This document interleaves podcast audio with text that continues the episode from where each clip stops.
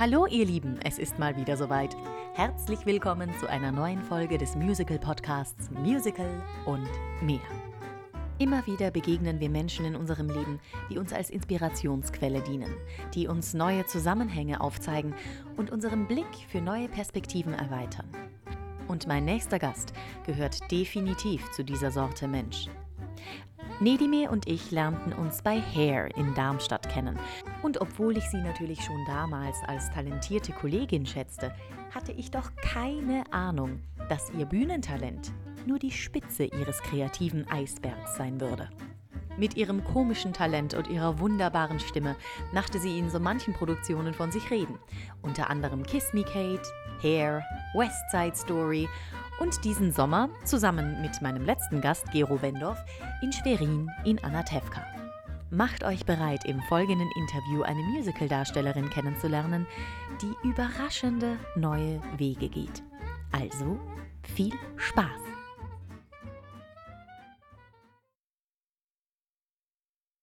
Wie haben wir uns kennengelernt? Wo haben wir uns kennengelernt? Herbst 2014, ja. Genau. Genau.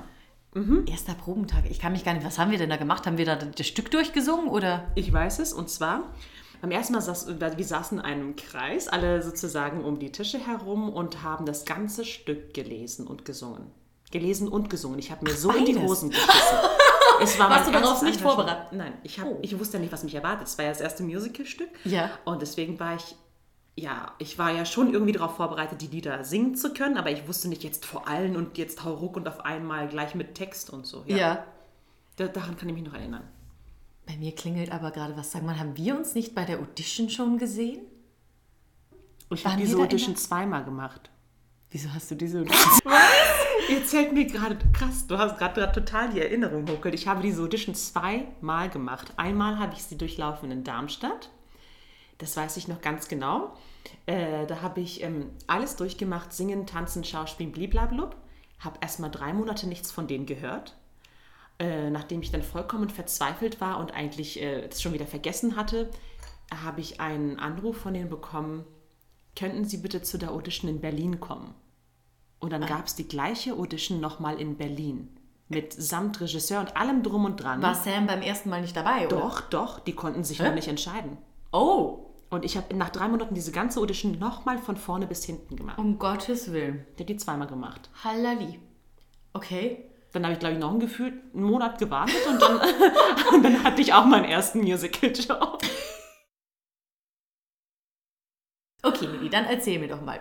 Woher kommt dein Wunsch oder woher ist dein Wunsch gekommen, Musical zu machen? Hast du eine musikalische Familie? Ist das Tradition oder warst du der Ausreißer? Ich habe äh, keine musikalische Familie, bin die Einzige, die Musik macht. Ich habe äh, eine künstlerisch begabte Mutter, die sehr schön zeichnen kann, sehr gut zeichnen kann auch, Ja. und das aber nicht beruflich macht. Und sonst ähm, hat sich das bei mir, glaube ich, äh, eher in ja, Musik irgendwie geäußert, dann in den Genen.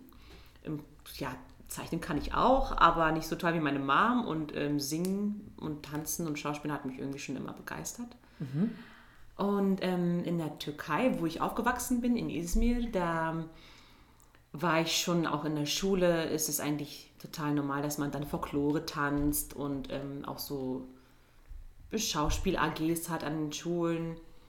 Ja, dann habe ich ähm, das immer in der Schule sozusagen gehabt und irgendwann, als ich dann nach Deutschland kam, Wann hatte war ich- das? Also wie alt warst du da? ich war acht. Ja, mit acht bin ich hergekommen. Und dann gab es dann auch die AGs an, an der Schule, irgendwie ähm, Musical AG. Ich muss sagen, mit Musical hatte ich erstmal gar nichts am Hut. Ich habe einfach gern gesungen und getanzt, rein für sich, die Disziplinen da, aber nie Musical gekannt. Ich kannte auch bis zum Studium wirklich nur drei Musicals. Und äh, Die da wäre. die da wären, Phantom der Oper, Tarzan und König der Löwen. Und das mit Eine schöne 21. ja. Also, ja, komm, Herr kannte ich auch noch, weil Herr war das erste Stück, was wir in der 11. Klasse mit, ähm, äh, als Schulprojekt aufgeführt haben. Deswegen kannte ich es auch noch, da durfte ich auch mitspielen und das war auch das erste Musical, was ich aufgeführt habe und das erste echte Musical, was ich dann spielen durfte, was ich total süß fand. Mal, wie sich das wiederholt hat. Schön. Ja, aber im Endeffekt äh, war, ähm, war ich so ein, es war Neuland für mich alles. Und ich hab, bin in einer Rockband groß geworden und in der Big Band groß geworden. Hast du Instrumente gespielt, als du? Ich habe, ähm, nee, Klavier habe ich gelernt, aber es, ich war immer als Sängerin in den Bands Ah, unterwegs. okay. Genau. Ich war immer als ähm, Frontsängerin und auch schon in der Schulzeit immer auf irgendwelchen Hochzeiten gesungen und so und damit auch mein Geld verdient. Mhm. Und dann habe ich irgendwann, weiß ich noch ganz genau, mit den Smarties gespielt. Das waren, ich war da glaube ich 17, als ich in die Band kam. Und die haben ähm, mich dann hinten im Auto gehabt, weil ich konnte irgendwie noch nicht Auto fahren und bin dann zu den Auftritten mit denen gefahren. Dann habe ich die gefragt, sag mal Jungs, weil die waren schon erfahrener, wie kann ich denn als Sängerin eigentlich Geld verdienen? Und dann war das Erste, was denen einfiel, naja, vielleicht muss man dann eher Musical machen oder so. Und ich wusste noch gar nicht, was das ist. Und dann habe ich gesagt, ja, Musical. Und dann habe ich es gegoogelt. Und dann fing das alles so an. Ähm, die ganzen Workshops an der Stage School, was auch immer, was man dann machen konnte als Vorbereitung. Ja. Und dann bin ich darauf aufmerksam geworden. Ja, aber es war für mich klar, dass ich irgendwie keine private Schule ähm, mir finanzieren kann. Und dann gesagt, gut, wenn es klappt, dann an der staatlichen. Das heißt, deine Bandmitglieder haben dich quasi draufgebracht. Die haben mich draufgebracht. Ist ja genial. Aber so richtig draufgebracht hat mich eigentlich, ich habe ja angefangen Lehramt zu studieren in Oldenburg, Musik und Philosophie auf Gymnasiallehramt, habe es ein Jahr studiert und habe da einen Vortrag gehalten über Castingshows und habe da einen, ähm, ja, so, so, so einen Ausschnitt von mir gezeigt, wo ich selber singe. Und dann kam ein Freund damals auch auf mich zu und hat gesagt, was, was ich da eigentlich suche und warum ich eigentlich nicht auf der Bühne bin. Und er hat gesagt, ja, wie, ich, wie soll ich denn da mein, mein Geld mit verdienen? Also Ja. man kann doch nicht einfach so von heute auf morgen berühmt werden oder sowas. Und ähm, ich hatte einfach keine Ahnung, wie man mit Kunst Geld verdienen kann. Und dann hat er gesagt, ja, dann mach die Aufnahmeprüfung für Musical und da wirst du alles drei verbinden können, was du so gern gemacht hast dein Leben lang, als Kind auch und was du am besten konntest. Und dann wirst du da auch Erfolg drin haben. Dann habe ich die Aufnahmeprüfung gemacht und geschafft. Und genauso, wow, okay. Hast, wusstest du von Anfang an, dass du nach Leipzig wolltest? War das eine Choice oder hast du überall Aufnahmeprüfungen gemacht und bist dann Ich in hab, Leipzig gelandet? In München habe ich die Aufnahmeprüfung gemacht. Ich hätte sie gerne in Berlin gemacht, auch aber in dem Jahr war das Angebot nicht da. Das war nur die zweite Schule war dann Leipzig. Und ich fand die Schule an sich schön. Es hat mich ein bisschen abgeschreckt, oh Gott, jetzt ziehst du in den Osten, um zu studieren oder so. Und äh, da wurde ich dann angenommen in Leipzig und habe mich dann auch für Leipzig entschieden. Ich habe dann gar keine weiteren Aufnahmeprüfungen gemacht. Okay. Und das war auch genau die richtige Entscheidung, wenn ich jetzt zurückdenke. Ich hätte nirgendwo anders ähm, lieber studiert als in Leipzig. Was war der Unterschied zwischen Leipzig und den anderen Musicalschulen? Das war ähm, ganz familiär, ganz klein und ähm, jede Schule, die ich kennenlernen durfte, hatte so eine Handschrift, würde ich sagen. Und ähm, ich habe Leipzig immer sehr kreativ empfunden. Wir wurden gleich auch darin geschult, Soloprogramme selber auf die Beine zu stellen und auch so, ja, dass man dann ein Vordiplom schon nach zwei Jahren machen musste, was eine Stunde lang geht und wo du dann einfach alleine einen ganzen Abend planst. Dir war alles freigegeben. Du konntest irgendwie von, von deiner Band, deinen Arrangements und so alles selber entscheiden. Diese ganze Freiheit hatte natürlich auch so eine Angst dann auch einen Beigeschmack gehabt, einen Angstbeigeschmack, aber trotzdem bist du daran gewachsen und das fand ich so toll. Als ich die Vordiplome oder die Diplome der damaligen ähm, Schüler gesehen habe, als ich aufgenommen wurde, gesagt, oh Gott, das sollst du in zwei Jahren schaffen. Das ist ja schrecklich, das kriegst du nie hin. Und dann in zwei Jahren stand ich genau an dem Punkt und Ja. war so stolz und so geschwitzt wie ein Schwein und habe gedacht so, ja, ich hab's geschafft. Super. Ja, und das fand ich halt so erfüllend. Und außerdem war es total ähm, wichtig für mich, also was sich jetzt im Nachhinein auch bestätigt, dass ich da die pädagogische Ausbildung machen konnte. Genau, das war dabei. Also es war nicht nur Musical auf der Bühne stehen, sondern dann auch Lehrer quasi sein. Genau, oder ich hab- Dozent sein können. durfte mich entscheiden, musste nicht jeder machen. Aha. Aber ähm, du konntest dich für so einen Doppelstudiengang entscheiden, dass Mhm. du dann im Endeffekt Diplom-Musical-Darstellerin und Diplom-Musik-Theaterpädagogin bist. Und war das dann nicht mega krass vollgepackter Stundenplan? Ist ja schon ein Musical eigentlich, dass die Woche voll ist. Wie hat sich das dann... Das haben die gut äh, koordiniert, dass die einfach unsere ganzen theoretischen Fächer dann auch ähm, ja, ermöglicht haben, sage ich jetzt mal. Und im Endeffekt haben wir, glaube ich, entweder ein halbes oder ein Jahr länger studiert als die normalen. Und nach uns gab es ja den Bachelor-Studiengang und die durften dann trotzdem eben auch auswählen, ob die beides machen wollen oder nicht. Ah, okay. Und ich fand die Möglichkeit einfach super, weil in mir ist eigentlich schon immer eine Pädagogin gewesen, sonst wäre ich ja nicht zuerst Richtung Lehramt gerannt. Genau, genau, super. Okay, gut. Ähm, dann warst du in der Ausbildung. ähm, Gab es da noch irgendein ein Projekt eben, das dir besonders am Herzen lag? Die ersten zwei Jahre war ich so darauf getrimmt, etwas zu sein, was ich dachte, was Musical ist. Und Aha. Musical war für mich Show. Es waren Jazzhands. Ja. Und ich habe gedacht, es ist Lächeln, es ist Dasein, es ist Brust raus, es ist Strahlen. Und das war gut. Ich habe das 100% erfüllt, aber es ging nicht in die Tiefe. Und das habe ich erst in den letzten zwei Jahren meines Studiums irgendwie entwickeln können. Und das fand ich halt so cool, weil im Nachhinein habe ich, ähm, mein Vordiplom war das, was man Musical als oberflächlich so ein bisschen bezeichnen würde. Das Klischee davon? Ne, das Klisch totale Klischee davon. Und Ja. dann nach vier Jahren war es ähm, Musical, wie ich es sehe oder wie ich es interpretieren würde. Und das hatte genau alles drei mit drin. Also Tanzen, Gesang, Schauspiel, alles mit drin. Es war aber tiefgründiger. Also ich hatte es genannt, ähm, sie, hat, sie hat ausgesehen wie eine Puppe. Ähm, es war ein Stück, da ging es um ein Mädchen, das von ihrem Vater vergewaltigt worden ist und im Endeffekt das Kind, was sie bekommen hat, ähm, nicht ertragen konnte und eigenhändig umgebracht hat. Am Ende, auch ohne Happy End. Und das war für mich viel intensiver und viel bedeutender und sinnvoller. Gar nicht, weil ich mich jetzt irgendwie persönlich darin wiedergesehen habe, sondern weil es eine Rolle war, die mich gefordert hat und wo ich gesagt habe, okay, hier schlüpfe ich jetzt irgendwie in eine Welt rein, wo ich keine Ahnung von habe. Und Ja. da muss ich mich einfach reinarbeiten. Und das war total schön, das dann mit Liedern zu belegen, die zu unterlegen, die auch ähm, mir am Herzen gelegen haben, gar nicht so typisch Show-Songs oder so.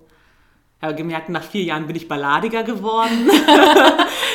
ja, Ja. aber das war einfach cool. Und am Ende gab es einfach keinen Applaus und das war dann die Bestätigung dafür. Es war einfach Lag so diese- still. Es lag diese Stille da. Oh, wow, Und schön. dann habe ich gedacht, ja, das wolltest du eigentlich erreichen, so dass du mal mit einem stillen Abgang Tschüss sagst und nicht nur so Heitete. Und, Ja, ja.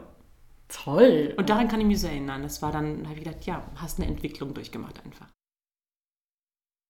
Der erste äh, Musical-Job, würde ich sagen, war jetzt her in Darmstadt. Aber der erste Job, den ich ergattert habe, war ähm, der Friedrichstadtpalast. Da hatte ich in der Revue Show Me gesungen. Und es war dann schon während der Studienzeit. Ähm, ja, äh, ähm, das war. Die Audition dort war sehr witzig, würde ich sagen, weil ähm, es wurde ja gar nicht Musical gesucht, es wurde eigentlich wieder Pop-Rock gesucht, das, was ich davor gemacht hatte. Ja. Und ich habe dann wieder auch gemerkt, okay, in der Richtung fühlst du dich auch wohl. Also das bist auch du und das ist auch deine Stimme und gar nicht das, ähm, dieser typische Musical-Klang, den die Menschen erwarten, wenn sie jemanden irgendwie auf der Musicalbühne sehen. Und dann hieß es dann immer, äh, als ich dann zur Audition, ähm, also mich auf die Audition vorbereitet habe, hieß es dann, okay, wir suchen eine schwarze Frau, weil es war ein Trio. Und eine ähm, dunkelhäutige Dame hatte, glaube ich, irgendwie ein anderes Engagement bekommen. Und es hieß, wir suchen eine schwarze Frau. Du musst dir vorstellen, in dem Zeitpunkt war ich super blass. Und ich hatte knallrote Haare. Ich sah aus wie ein Albino. Oh nein! Grüne Augen und so gar nicht schwarz, ne? Aber sie haben dich eingeladen. Ja, also die haben mich eingeladen. Ich weiß auch nicht, was die geritten hat. Aber äh, im Endeffekt habe ich dann genau das Lied vorgesungen, was ich in der Aula bei mir in der Schule gesungen hatte, ähm, in der Schülerrockband. Und zwar If I Ain't Got You von Alicia Keys. Ich habe Alicia Keys irgendwie total geliebt als Ja. Kind. Und da hat sie sich wieder total bestätigt. Die Lieder, die du im Schlaf so auswendig kannst, wo man dich um drei Uhr nachts weckt und du sagst, ja, das kann ich und los geht's. da brauchst du auch den Text nicht wiederholen und gar nichts. Und Ja. ich stand auf dieser großen Bühne, äh, die größte Bühne Europas, glaube ich, ist das. Ich stand da vollkommen einsam und verlassen mit einem Mikrofon in der Hand und habe Alicia Keys gesungen. Krass. Ja, an dem Tag habe ich dann auch den Vertrag mit nach Hause bekommen. Wahnsinn, da gleich vom Fleck Gleich weg engagiert. Vom Fleck weg engagiert. Und ich war so, wow, ich bin weder schwarz, äh, noch, noch habe ich irgendwas auf meinem Lebenslauf draufstehen, aber dann habe ich irgendwie gedacht, cool, also einfach darauf vertrauen, was man in, ja, einfach tief im Innern hört, was richtig ist. So, ne? Wenn ich da hingegangen hätte, irgendwie, äh, keine Ahnung, All That Jazz gesungen oder was auch immer, dann hätten die mich, glaube ich, mit einem Arschtritt rausgeworfen. das wollten sie nicht hören. Ja. Die wollten halt Pop-Rock hören so und dann, ja. Ich hatte mich wohlgefühlt, das haben die gemerkt. Schön. Ja, dann war ich da der erste große Job mit ganz vielen Herausforderungen, an denen ich auch wachsen musste. Was zum Beispiel? Ähm, die größte Herausforderung im Friedrichstadtpalast war für mich, ähm, da ist, ähm, das, das bleibt mir auch immer im Kopf noch hängen. Und zwar ähm, immer wieder die, diese Qualität beizubehalten. Also es war ja eine Ensuite-Produktion und ich hatte in, eine krasse Erfahrung da auf der Bühne. Ich weiß nicht, kennst du diese Friedrichstadt-Palastbühne? Also es gab zwei Ebenen, wie die Treppen aufgebaut waren. Es gab eine, eine große Fläche vorne, drei Stufen nach oben und wieder eine große Fläche. Auf der zweiten Fläche ähm, war so ein, eine Showbühne ohne Geländer. Mit ganz, ganz äh, dünnen ähm, Stufen, wo ich Okay. drauf stand, so auf 13 Zentimeter Plateau mit langem Glitzerkleid. Holla. Super, super schwer. Ich konnte da sowieso äh, gerade so drauf laufen auch. Ja. Das war auch eine Herausforderung, die, die ich nehmen musste. Die Balance. meistern musste, genau. Ja. Und ähm, irgendwann diese Treppe war mit Wi-Fi ähm, gesteuert Aha. und mit so einer Fernbedienung halt. Und bei einem Auftritt hat diese Treppe ihren, ihr Eigenleben entwickelt und ist nicht so gefahren, wie wir wollten, dass die Treppe fährt. Und ich stand da ganz oben auf dieser dünnen Stufe und hatte nichts zum Festhalten. Und dann habe ich, bin ich mit dieser Treppe rumgefahren und hatte so eine Scheißangst, dass wir diese drei Stufen runterkippen mit, Ja. der, mit der Showtreppe.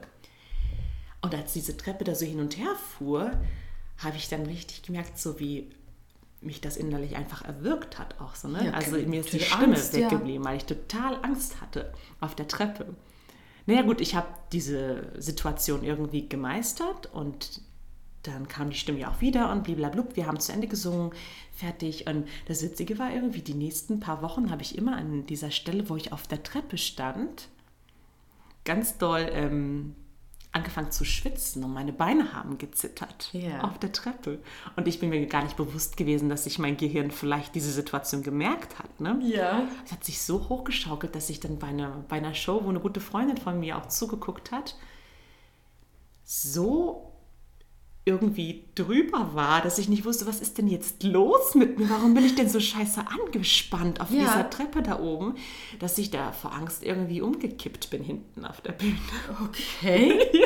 Das klingt ja total wie Post-Traumatic Stress. Ja, ja, genau, genau. Total. Total. Und ich hatte ja die Wochen davor immer wieder Schiss vor dieser Treppe gehabt. Und ich habe mir gedacht, mein Gott, was ist denn? Habe ich eine Allergie? Wieso bin ich denn immer so knallerot, wenn ich auf dieser Treppe bin? Und dann hat der Arzt gesagt, ach was, trinken Sie ein bisschen Cola, ein bisschen Kreis, Kreislauf hoch und so. Die, ja, das ist doch nur ein bisschen Stress und sowas. Ja, bis dann ein Techniker auf mich zukam. Das war der ähm, Manager vom, von der Bühne. Ein ganz netter Mann. Er hatte das Ganze beobachtet und hat ähm, mich dann in meine Kabine äh, gebeten und hat gesagt, nee, die habe so ein bisschen festgestellt, dass du da Panik bekommst auf der Treppe und ich kenne das. Ähm, hast du da irgendwie diese und diese Symptome? Ich so, ja. Ähm, aber wenn du zu Hause bist, hast du die nicht, ne? Auf dem Sofa zum Beispiel mit deinem Freund? Nee, habe ich nicht. Und dann habe ich richtig ähm, die Fragen, die er gestellt hat, hat richtig drauf gepasst, dass sich da so eine Angst der Treppe gegenüber entwickelt Ja. hatte. Krass. Und dann hat er gesagt, ja, das ähm, musst du jetzt gemeinsam mit dir selbst schaffen, das zu überwinden, weil das ist einfach eine Angst. Die Erfahrung hat er selber schon mal gemacht gehabt, weil er etwas, weil etwas Unkontrolliertes auf der Bühne passiert ist. Und was er nicht beeinflussen konnte, er hatte natürlich als Manager alles in der Hand und die Kontrolle. Und wenn irgendjemandem was passiert auf der Bühne, schlägt bei ihm die Pumpe, ist ja klar. Und dann war der so lieb. Wir haben die nächsten paar Tage, zehn Minuten bevor die Show losging, auf der Treppe gestanden und ich habe mich wieder mit der Treppe angefreundet. Hat er sich die Zeit genommen, dich da wieder Mich rumzufahren, genau, auf Ist der das Treppe. toll. Boah, was für ein toller Mann. Richtig Super. lieb. Und dann hat sich das auch gelegt. Das war dann weg. Also, Okay, ja, das ist auch eine was man sich krasse... für einen Stress macht dann, Ja. ne, bei solchen Situationen. du hast ja keine Kontrolle mehr, weil wer weiß, was passieren kann. Krass, wie der Also Körper sich Job. das merkt, ne? Ja, der merkt klar. dann sich alles, ja. Und da habe ich gedacht, gedacht, krass, ja, erster Job und dann machst du gleich so eine Erfahrung. Ja. Und dann merkst du auch richtig, äh, du musst ja funktionieren und irgendwas Ja, funktioniert ja doch nicht, wie du es willst. Und dann gerätst du in Stress und, und oh, ja. Ja, aber das ist, äh, das ist doch ganz, ganz großartig, wenn man lernt, mit Sachen umzugehen, die man nicht kontrollieren kann. Das ist ja, auch ein ganz wichtiger Schritt, finde ich, auf der Bühne, dass man das lernt, weil es funktioniert halt einfach nicht immer alles so, genau. wie man es will. Okay, und dann ging es Ging's los. los. Erster Job in Darmstadt. Ich habe ja, ähm, als ich in Darmstadt hergespielt habe, habe ich auch parallel in Coburg hergespielt. Mhm, genau. Das weiß ich noch. Mit dem Manu auch, ne? Genau. Ja. Ja. Und ähm, dann habe ich Anatevka gespielt in Dresden. Das weiß ich noch, das war ein Stück, was mir sehr am Herzen gelegen hat. Das war, die Musik war toll, es war so schön, eine Geschichte zu erzählen, so mit Tiefgang einfach. Und ich hatte einen sehr, sehr tollen jüdischen Papa, der sehr emotional gespielt hat. Das fand ich toll. Ja. Dann war, glaube ich, Dracula, nee, Kiss Me Kate. Ich glaube, Kiss Me Kate hat, ja, Kiss Me Kate in Dortmund. Eins meiner Lieblingsrollen, würde ich sagen jetzt, ja.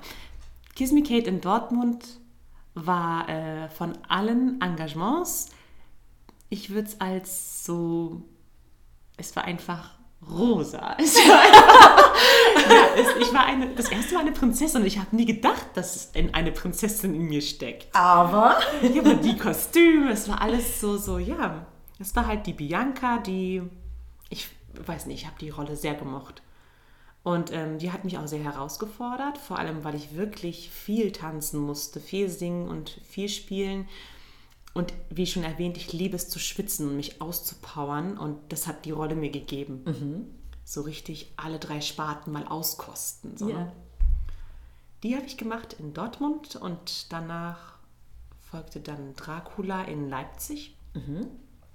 Da war ich eine der Vampirinnen und durfte mit meinen Freundinnen spielen. Und auch vor Ort, wo ich damals gewohnt habe, das war total schön. Fünf Minuten Gehweg, genau, ein Kontrast zu den anderen herrlich. Fahrten. Oh, und dann kam ich, bin ich fast zur Premiere zu spät gekommen, weil ich die falsche Uhrzeit mir gemerkt hatte. Und dann haben mich die Leute angerufen, wo ich denn bleibe. Gott sei Dank warst du da nur Ja. fünf Minuten weg. Das habe ich dann gespielt und dann kam, glaube ich, nochmal her, genau, Magdeburg. Mhm. Nochmal Sheila. ja, die Revoluzzer-Braut, die, äh, Die passt auch einfach zu dir.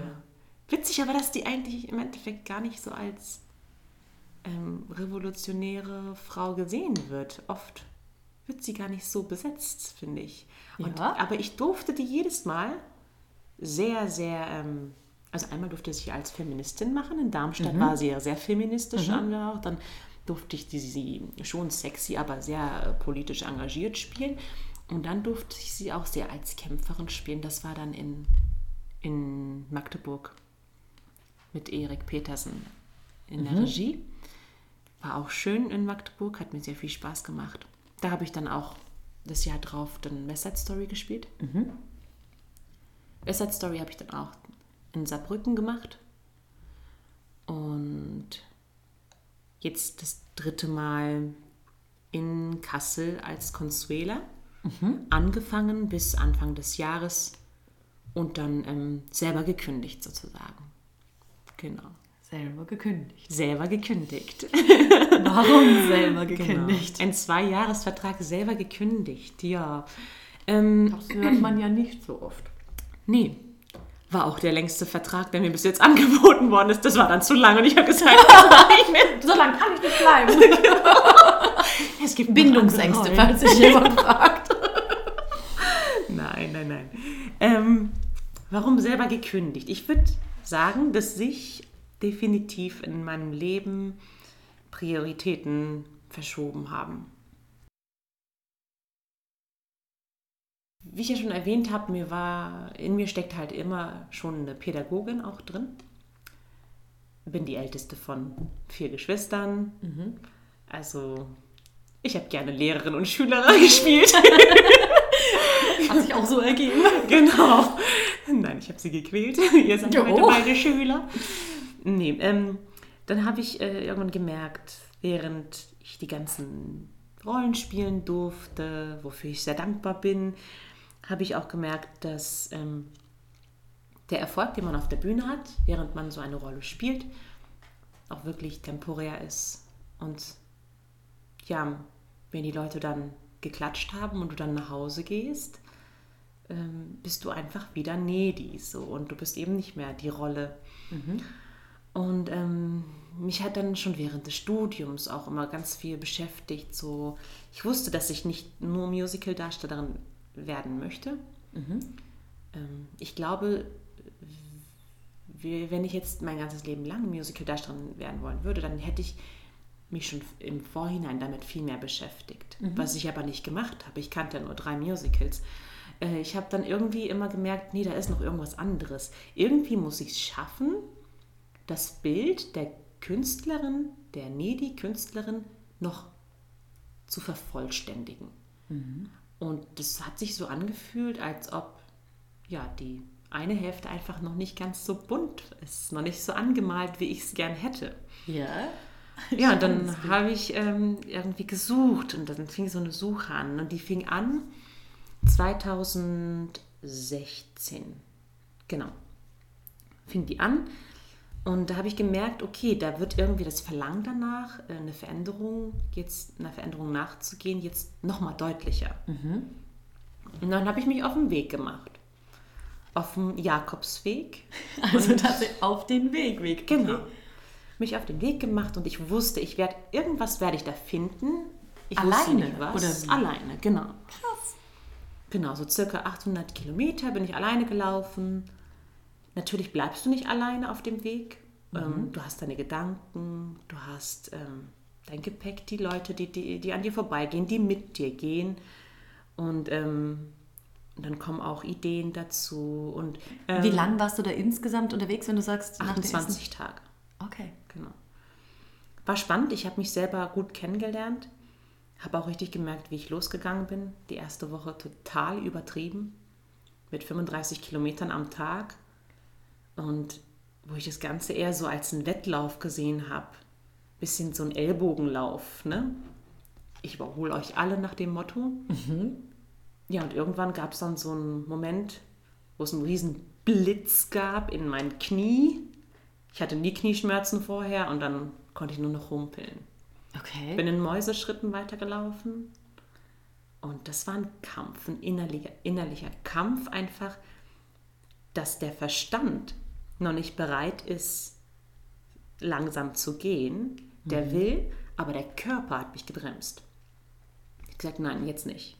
Und dann musste ich eine Balance finden. Ich muss wirklich im Dialog mit mir selber sein und ähm, ein Tempo finden, womit beide zurechtkommen, mein Verstand und mein Körper.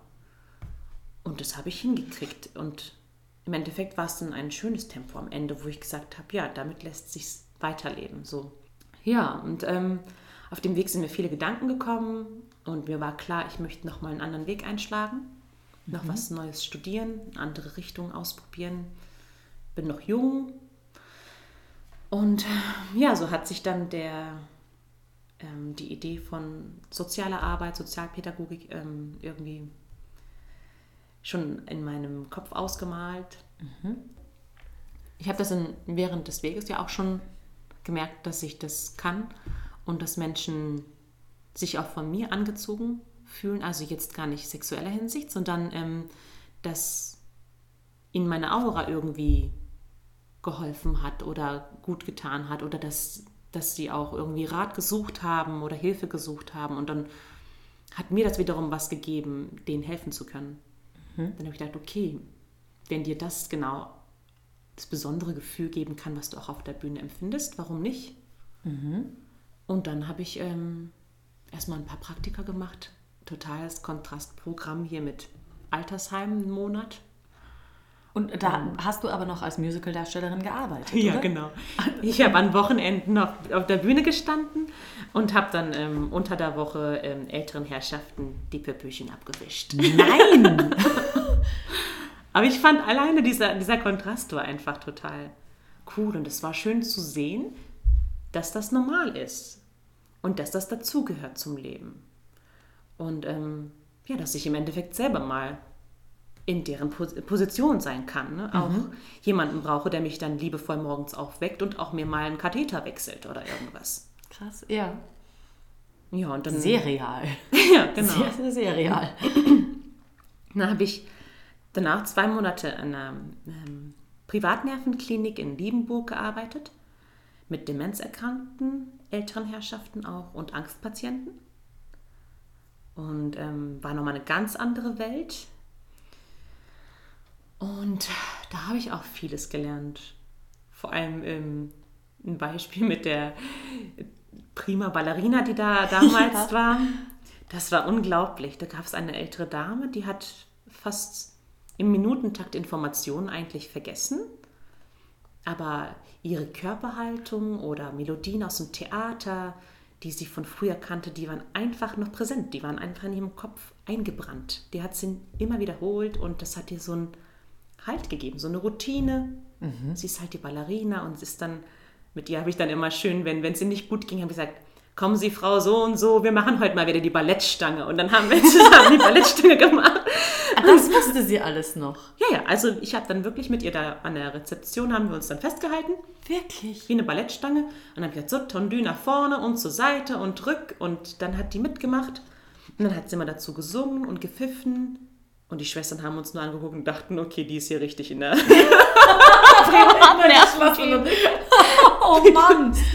Aber unfassbar. Das heißt, die, die wusste von früher noch irgendwie, alle, konnte sie es auch noch benennen? Konnte sie sagen, ja, ich war. Die konnten nicht, so gut, nicht mehr so gut sprechen. Genau, die hat nur so gesummt, ges gepfiffen, gesungen und ähm, ja, einfach, äh, ich würde mal sagen, konnte mit ihr Smalltalk betreiben, aber jetzt kein Ja. Gespräch führen. Krass. Ja. Okay, das heißt, das waren alles Eindrücke, die du neben dem Bühnenberuf noch mitgesammelt hast. Genau. Und hat, würdest du sagen, dass zum Beispiel das alles dich als Künstlerin verändert hat? Ja, definitiv. Äh, ich bin ruhiger geworden. ich bin ruhiger geworden und ich glaube, die Probleme, die man sonst als Künstlerin auf der Bühne hat oder die Hindernisse, ähm, habe ich relaxter gesehen. Zum Beispiel? Zum Beispiel, wenn man etwas nicht so klappt, wie man sich das wünscht. Ich sag mal, wenn man jetzt irgendwo eine Hauptrolle hat und der Ton funktioniert nicht richtig oder irgendjemand hat dir das nicht so zugespielt, wie es eigentlich abgemacht war. Und da sitzen Leute im Publikum, die dir wichtig sind und dann würdest du dich vielleicht aufregen oder so. Und dann war da eher so eine Gelassenheit und eher so sich eher darauf einlassen, was jetzt vor dir passiert und mit dir passiert und gar nicht, es geht da nicht um Leben und Tod. So, weißt du, was ich meine? Es ist jetzt nicht so wichtig, dass wir da uns drüber streiten müssten oder dass ich irgendwie, ähm, ja, es war nicht mehr so ein, so ein Ellbogenkampf. Ich war gelassener. Ich glaube, das haben, vielleicht war es auch die Ruhe, die die älteren Herrschaften mitbringen, was so auf einen abfärbt auch. Aber ähm, ich glaube, ich habe ich hab das alles so ein bisschen relaxter auf der Bühne gesehen. Tat mir gut. Ich stehe immer noch in der Entwicklung und ich weiß auch nicht, wo sie mich hinführt, aber sie führt mich immer weiter und ich glaube, der Weg ist einfach am spannendsten und da bin ich einfach gerade total drauf, ja. Habe jetzt auch ähm, mich dann nach den Praktikas dafür entschieden, soziale Arbeit zu studieren und Sozialpädagogik. Und ähm, habe das im April 2017 angefangen als Fernstudium und habe dann auch wirklich gedacht, okay, ja, dann kannst du ja Musical einfach nebenher machen. Aber dann habe ich ähm, gemerkt, dass, äh, dass es super viel ist, wenn man 100% beides sein möchte und dass das nicht funktioniert. Und das war dann auch wieder ein Punkt, wo ich gedacht, okay, jetzt musst du wieder die Gelassenheit aus dem Jakobsweg hervorholen Ja. und dich einfach mal wieder ein bisschen bremsen, weil du kannst jetzt nicht 100% Studentin nochmal sein und dann nochmal 100% Musical-Darstellerin, 100% Partnerin, wenn du in einer neuen Beziehung jetzt bist. Und ähm, das funktioniert nicht. Irgendwie muss ich ja das auch wieder aufteilen. Und ja, dann haben sich die Prioritäten momentan wirklich so verschoben, dass ich gesagt habe, okay, dann die soziale Schiene. Und arbeite momentan als pädagogische Mitarbeiterin an einer Grundschule und tobe mich da kreativ aus. Und ähm, studiere nebenher. Genau. Und das, also die Bestätigung dafür kam dann, dann auch mal in Afrika, dass ich da wirklich so sagen konnte, ich hätte ja auch nochmal sagen können, okay, nee, ich mache das Studium weniger und mache dafür dann die Musicalbranche viel mehr. Genau, und was war Aber- dann der Ausschlag? Das war wirklich auch in Afrika, wo ich im Sommer 2017 für fünf Wochen war. Mm, Mit der ähm, Organisation Rainbow Garden Village.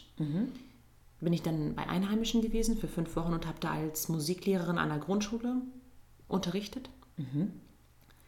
Äh, Kindergartenalter bis siebte Klasse war bei den Grundschule. Und ich kam da wirklich an, in Uganda war das, in Kasangati, die hatten gar nichts. Und mir war, ich hatte super viel Freiraum, ich konnte auch entscheiden, was ich mache. Die hatten ja noch nie die Möglichkeit, Musikunterricht zu bekommen.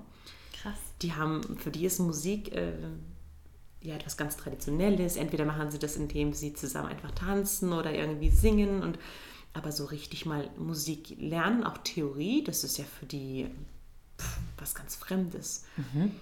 Und dann war ich da und habe da echt eine richtig tolle Zeit gehabt, die mich geprägt hat.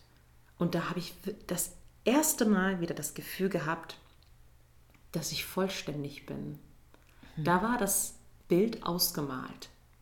In allen Farben. In allen Farben. Da war das Bild wirklich ausgemalt. Es war nicht einfach. Ich hatte mit super vielen Emotionen auch zu kämpfen, Angst und so. Und vor allem als einzige weiße Frau weit und breit irgendwie niemand zu sehen. Fühlt sich auch ein bisschen fremd in der Gegend. Aber so rein von dem, was ich gemacht habe, war ich komplett. Und das suche ich irgendwie noch. Das suche ich jetzt in meinem Alltag und versuche das irgendwie zu verbinden. Die Musik und die Kunst mit der Pädagogik zusammen. Und das ist einfach das, was mich ausmacht. Ich glaube, ja, dass mich, da- dass mich das auch sehr erfüllt, wenn ich das mache. Da gehe ich irgendwie auf. Als ich diese, diese Kinder gesehen habe, wie die nach vier Wochen Notenwerte konnten, die waren verrückt nach Rhythmusdiktaten. Stell dir das mal vor, also hier würden die Kinder einen Vogel zeigen. Ja, genau. Die werden gequält hier an unseren Schulen. Aber die waren einfach so stolz, dass die die Notenwerte konnten und wenn sie eine richtige Lösung gefunden hatten und wenn ich gefragt habe, und wie viele habt ihr jetzt von zehn? Und dann schrien sie, ja, fünf, ich hab fünf. Und die haben sich so gefreut und wir haben zusammen gesungen und mal Französisch, Deutsch, Englisch und haben zusammen den Cup-Song gelernt, haben uns Instrumente gebastelt, mussten super viel improvisieren. Die haben überhaupt nichts dort. Ne? Ich hatte Klassenzimmer, wo gerade eine Tafel da war und vielleicht mit 40 Kindern in einer Klasse, wo eine Ziege reingelaufen ist, einfach weil es draußen geregnet hat. Es gab keine Tür. Wow. Da laufen einfach die Ziegen rein. Es sieht aus eher wie so ein Stall. Unvorstellbar. Und die sind dann trotzdem da und total aufmerksam, weil die wollen aufsaugen. Die wollen das, ne? Die wollen es einfach. Und das merkst du voll. Und dann stehst du da und dann gibst du natürlich, was du kannst. Und dann bist du total stolz, wenn du so siehst, wie schnell die lernen. Wie, wie hast du dich auf das vorbereitet? Warst du da nicht überfordert? So, Alter, du, du wusstest, du, kann man sich da überhaupt vorbereiten? Du weißt ja nicht, was da passiert. Man kann, wenn man, also die haben mir ganz viel Material geschickt, weil sie dachten, ich werde da irgendwie ganz normal irgendein Fach unterrichten. Eigentlich war ich auch nicht angemeldet als Musiklehrerin, aber ich kam da an und dann ähm, hieß es, was können Sie denn am besten? Und ich, Musik. oh ja, Musik, da wollen wir Musikunterricht haben von Ihnen, der Lehrer, also der Direktor von der Schule. Ich sagte, okay. Achso, du hättest auch Deutsch unterrichten können Genau. oder Mathe und die oder haben was mir auch ja für diese Fächer, für die normalen Fächer, ja, haben sie mir Material geschickt. Ach, Ich habe mir aber nichts davon angeguckt. das war mir dann auch zu stressig, weil ich war gerade in Magdeburg, hatte gespielt, West Side Story und alles drum und dran. Und dann habe ich gesagt, oh nee, jetzt noch die ganzen Sachen auf Englisch habe ich ja auch unterrichtet. Und dann dachte ich mir, boah, nee, habe ich jetzt keine Lust, mir das alles reinzuziehen. Ja. Ich gehe einfach hin, mache das, was ich kann. Ja, und dann habe ich da losgelegt und ich habe richtig gemerkt, okay, das fiel mir so einfach, da eine Struktur reinzubringen. Mir war klar, ich will Theorie mitgeben, ich will Spaß an der Musik mitgeben, ich will dir neue Lieder beibringen, ich möchte, dass wir zusammen uns bewegen. Also wir haben ganz viel Body Percussion gemacht, weil die dafür veranlagt sind. Die haben das einfach, den Rhythmus im Ja. Blut. Und dann habe ich immer von Tag zu Tag den Unterricht vorbereitet für alle Klassen. Auch ganz unterschiedliche Dinge, weil die waren ja auf anderen Level. Ich habe ja Kindergartenkinder, die haben nicht mal Englisch verstanden. Mit denen musste ich, mit denen haben wir zum Beispiel Notenwerte gemalt als Figürchen, so mit, mit, Hut drauf und bla. Und dann habe ich das halt gezeigt und dann hieß zum Beispiel, die ganze Note hat ja vier Schläge. Und dann haben wir ähm, Mr. Whole Note genannt. Also Herr, Ja. ganze Note. Und er hatte vier Schläge. Mr. Whole Note. Und dann habe ich den halt immer einen Namen gegeben. Der eine hatte einen Bart und einen Hut und so. Und dann, wenn ich da drauf gezeigt habe, dann wussten alle, ja, vier Schläge, weil das ist der Mr. Whole Note. Super. Also, das ist dir alles dort einfach das ist so mir dort eingefallen. eingefallen, genau. Ich habe da wirklich nirgendwo angeguckt oder so. Aber du hast Zeit. Du, du bist da, es ist wunderschönes Wetter. Du sitzt einfach da, es ist warm und du hast Zeit. Du hast kein Fernsehen, du hast kein Handy, das ist nix. Und da dachte ich mir, ja, jetzt werd mal kreativ, aber anders. Aber auch unfassbar kreativ. Ja. Ist klar. Und die sind da drauf abgegangen. Dann habe ich gesagt, ja krass, wie schnell die das dann verstehen. Ja. Und Musik ist einfach eine Sprache, die kannst du mit jedem teilen. Und das hat es einfach bestätigt. Und dann war ich da so, stand ich da an, an der Tafel vor den ganzen Kindern und es hat mich auch so ein bisschen auch an meine Anfänge erinnert. Ja. Lehramtsstudium. Und als ob sich der Kreis so langsam so schließt. ja. Leider ist das in Deutschland nicht so einfach, dass man dann ähm, gleich so eine Position bekommt, weil hier braucht man wieder dann das Diplom dafür und dies und das. Und dann gibt es hier natürlich irgendwelche Vorschriften, was die Kinder alles lernen müssen innerhalb von einem Semester, bliblablub, oder Halbjahr heißt es ja in der Schule. Aber Das heißt, ähm, deine Kreativität als Lehrer eigentlich ist dadurch ausgebremst. Ja, so ein bisschen total. gebremst.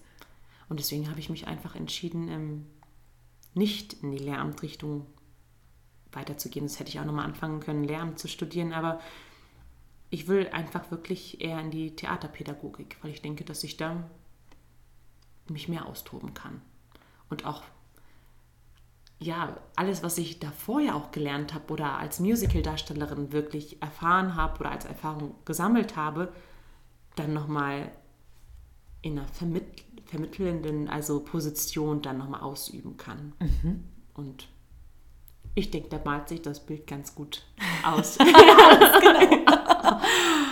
ja. Das ist total, es klingt total logisch. So als hättest du eigentlich gewusst, okay, du möchtest, du hast diesen Lehrimpuls in dir drinnen und dann hast du dir ein, ein Schlüsselelement, nämlich diese Kreativität. Das, was ja Lernen, Lernen, hat ja ganz viel mit Kreativsein und mit das, das fördert man ja auch in den Kindern. Das hast du quasi so im Musical-Studium nochmal richtig äh, aus, in alle Richtungen Genau. ausgelotet und, Ja. und, und so gemacht und führt dich jetzt wieder zurück. Genau. Ja, ich hoffe einfach, dass es sich dann irgendwann auch ähm, so ergibt, wie ich mir das vorstelle. Also es ist alles klar, macht alles Sinn in meinem Kopf und ich merke ja, der Weg geht ja immer weiter und weiter und hoffentlich komme ich dann auch an die Position irgendwann, wo ich sage, ja, jetzt ist gut. jetzt ist es okay. Damit Ja. lässt sich's leben. ja, Damit, davon, genau. genau. Beides am besten. Sehr cool. Ja. Was würdest du sagen, würdest du zuerst mal, was würdest du denn den Künstlern, die jetzt anfangen, Musical zu machen, Was, wenn, wenn du ihnen irgendwas mitgeben würdest? Mhm. Was wär's? Ich glaube, es wären zwei Dinge. Einmal ähm, den Mut, nie stehen zu bleiben. Mut, auch wirklich äh, Veränderungen zu wagen. Auch mal Dinge zu machen, die aus der Komfortzone heraus irgendwie einlocken und die untypisch für einen sind. Und dann aber wiederum ähm, total auf die innere Stimme zu hören, weil die meistens richtig ist. Egal, was man für tolle Lehrer hat. Ich hatte auch super tolle Lehrer und immer wieder andere Menschen, die mich inspiriert haben, aber die eigene Stimme, die drin spricht, die ist immer am, also die, die hat einfach recht. Ich habe immer wieder die Erfahrung gemacht, dass die stimmt und damit hat man meistens Erfolg. Das ist das, was einen dann auch zufrieden macht und auch ähm, irgendwie ja, authentisch macht. Ja, und das, das ist nicht immer das, was andere Leute sehen wollen. Dessen muss man sich auch bewusst sein. Das ist manchmal anders. Also ich habe mich oft auch als anders empfunden in der Branche. Ähm, Im Moment, als ich jung war, war das nicht schön, weil da wäre ich lieber so wie die anderen gewesen. Aber jetzt finde ich anders gut. Und ich würde sagen, ja, wenn man so neu ist und gerade in unserer Branche, wo man funktionieren muss und wo man wirklich ja auch oft in Schubladen gesteckt wird, dass man trotzdem auch äh, den Mut behält, man selbst zu sein und auch anders zu sein. Ja. Auch dem eigenen, dem ganz individuellen eigenen Künstler die Chance geben zu reifen, ne? bevor Genau. man allen Erwartungen entspricht. Genau, Quasi. total. Und er wird sich ja dann auch selber irgendwann äußern, wenn er sagt, oh nee, jetzt habe ich genug von irgendwas, jetzt brauche ich wieder eine Veränderung. Weil wenn man immer wieder stetig drauf hört und nicht irgendwann einsperrt, diese innere Stimme, dann bleibt man auch automatisch nicht stehen. Und Entwickelt sich immer weiter. Das braucht ja auch das, was, was du da machst. Ob es jetzt äh, der Weg als Künstler ist oder ob es der Weg als Pädagoge ist. Das braucht unheimlich viel Mut, sich sowas zu stellen. Ob es jetzt beim einen die, die Ablehnung der, der tollen, bekannten Menschen ist, die dir dann äh, Jobs geben oder Jobs nicht geben. Also das würde ja schon Leute abschrecken. So, nee, Musical mache ich nicht, da höre ich zu oft nein. Und auf der anderen Seite auch als Pädagogin, dass du auf Menschen zugehst, denen helfen willst oder und da kannst du ja auch, also du bist ja ständig mit diesem mit der Möglichkeit konfrontiert, auf Ablehnung zu stoßen oder dass es nicht weitergeht. Woher nimmst du den Mut, dass du sagst, ich mache das aber? Ich glaube, bei mir ist es so eine Neugierde, die ich habe dem Leben gegenüber. Ähm, Gerade auch wenn ich auf Ablehnung stoße oder so. Meistens triggert mich das dann noch mehr an. ja, eine, ja, ich denke, ich bin sehr lösungsorientiert. Ich versuche dann immer auch Lösungen zu finden. Das ist total witzig, erinnert mich gerade daran. Ähm, ich hatte zum Beispiel auch ganz oft, ja, kennst du mit Sicherheit auch diese ähm, Situation, wenn du ein Engagement hast, da hast du schon unterschrieben und dann hast du zu viele Sperrtermine und hast ein anderes Engagement und da fehlt, fällt genau die Premiere vom anderen Stück drauf. und dann habe ich ganz oft immer auch gehört von der Musicalbranche, nee, nee, Frau Inge, Sie haben bei uns unterschrieben, das funktioniert so nicht, wir können Sie jetzt hier nicht rauslassen. Und was ganz typisch für mich dann ist, okay, Problem. Hinsetzen, Lösung finden. Und dann ähm, ist das so, dann, dann entfacht sich bei mir so eine Motivation, irgendwie logisch auf mein Gegenüber zuzugehen, sodass der sich ähm, angenommen fühlt und denkt, ah ja, mein Problem wird verstanden, in dem Falle der Intendant, wo ich sage, Herr so und so, ich verstehe Sie, total wäre ich in Ihrer Position, ich würde auch nicht jeden gehen lassen wollen. Ja. Aber im Endeffekt ihm so einen Lösungs Lösungsansatz zu geben, sagen, aber so und so und so, ich komme Ihnen entgegen. Sie brauchen eigentlich überhaupt nichts machen, haben, sagen wir mal, keine Extrakosten, haben keine Proben, das werde ich übernehmen. Ich habe jemanden auch gesucht, der genau in meine Klamotten passt oder dies und das. Das ist mir schon zweimal passiert, dass Intendanten so ein Konzept von mir, was ich dann selber kreiert habe, so toll fanden und auch irgendwie überrascht waren, dass sich da jemand hinsetzt und einen Lösungsansatz überhaupt aufschreibt, sich Ja. die Arbeit macht, dass sie gesagt haben, ja nein, für die Mühe dürfen sie den Job jetzt machen. Wahnsinn. Das ist mir zweimal schon passiert. Und das bestätigt auch immer wieder, dass sich, glaube ich, ähm, Probleme, die sind einfach so zum Lösen da. Und auch so Ablehnung ist für mich, ähm, da muss es ja einen Grund geben, warum es diese Ablehnung gibt. Und wenn dann ähm, jemand, wenn ich pädagogisch nicht weiterkomme, finde ich es umso spannender oder interessanter, äh, was denn dann zwischen mir und der Person oder der Gruppe gerade steht oder wie wir das lösen können, damit wir wieder ja, harmonisch funktionieren. Weiß nicht, das ist, glaube ich, eher so eine, so eine Motivation, Eigenmotivation, die mich dann immer wieder weitermachen lässt, weiter suchen lässt und so eine Neugierde. Ja, offen bleiben halt für alle Probleme, die dann äh, einen entgegenschmettern. Aber das ist großartig. Ich glaube, dass du dir dann einfach auch so ein ganzes Arsenal an Lösungsmöglichkeiten aneignest. Und je öfter du mitbekommst, ey, okay, das kann ich eigentlich irgendwie lösen, das auch, das auch. Das äh, klingt im Vorhinein ganz unrealistisch und es geht trotzdem irgendwie. Ja. Mit Und das dieser macht mir dann keine Angst mehr. Das ist Ja. das Witzige. Beim zweiten Mal hast du keine Angst davor. Ich habe zum Beispiel mit dieser Konzeptsache beim Intendanten, habe ich beim ersten Mal gedacht, kennst du das Gefühl, wenn du so denkst, oh Gott, wenn ich jetzt einem Intendanten eine E-Mail schreibe persönlich, was soll denn der von mir denken? ich denke so, oh Gott, der wird doch denken, was ist das denn für eine blöde Künstlerin? Ich meine, wieso schreibt die mich denn persönlich an? Soll die das doch über den Agenten machen lassen? Ja. Aber ich habe Sachen auch so gerne selber in der Hand. Ja. Und dann habe ich das das erste Mal gemacht und habe ich gesagt, ah ja, Erfolg. Der nimmt das an. Ja. Und dann habe ich gesagt, beim zweiten Mal, als ich wieder in der Situation war, habe ich gesagt, nö, ist doch klar, wie ich sie löse. Zack, Konzept geschrieben. Kam wieder an. Also das ist Super. halt so, du lernst daraus. Ne? Und hat mal ein ähm, sehr netter Mann gesagt, der hat gesagt, Fragen kann man immer. Man kann sich nur ein, im schlimmsten Falle ein Nein holen. Und das bringt dich doch nicht um. Ja. Und das fand ich immer so schön, das ist mir im Kopf geblieben.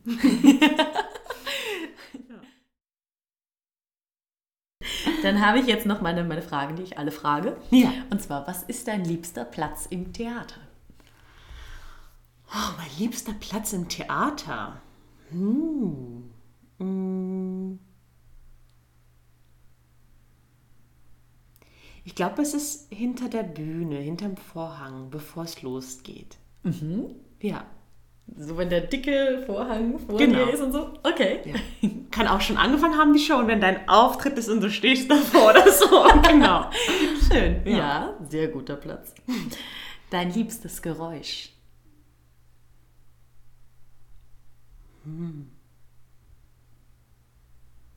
Der Applaus. Ja. Hast du eine Herzensrolle? Entweder eine, die du schon gespielt hast oder wo du sagst, eigentlich habe ich die noch auf meiner Bucketlist. Nee, das ist die Bianca, die habe ich gespielt. Die hast du gespielt, ja. Und nochmal, wobei du es eigentlich schon gemacht hast, aber hast du ein Motto? Mein Motto: atmen, weitermachen, Schritt für Schritt und ähm, so sein, wie man einfach ist und drauf hören, was die innere Stimme sagt. Atmen und Schritt für Schritt dem Menschen entgegengehen, der wir wirklich sind. Wir alle haben es in der Hand, unsere Kreativität dafür zu nutzen, das Leben der Menschen in unserem Umfeld zum Positiven zu gestalten, ob im großen oder kleinen, leisen oder lauten Stil. Liebste Nidi, tausend Dank, dass du deine Geschichten mit uns geteilt hast und uns mit so gutem Beispiel vorangehst. Und auch mein nächster Gast ist nicht gerade ein Stubenhocker vor dem Herrn. Benjamin Eberling, bekannt als der grimmige Don aus dem Erfolgsmusical Kinky Boots in Hamburg oder als komödiantischer Höhepunkt des Musicals Sister Act als Joey, hat den Knabenchor hinter sich gelassen, um die sieben Weltmeere zu bereisen. Und welche Geschichten er euch davon erzählen kann, das hört ihr beim nächsten Mal.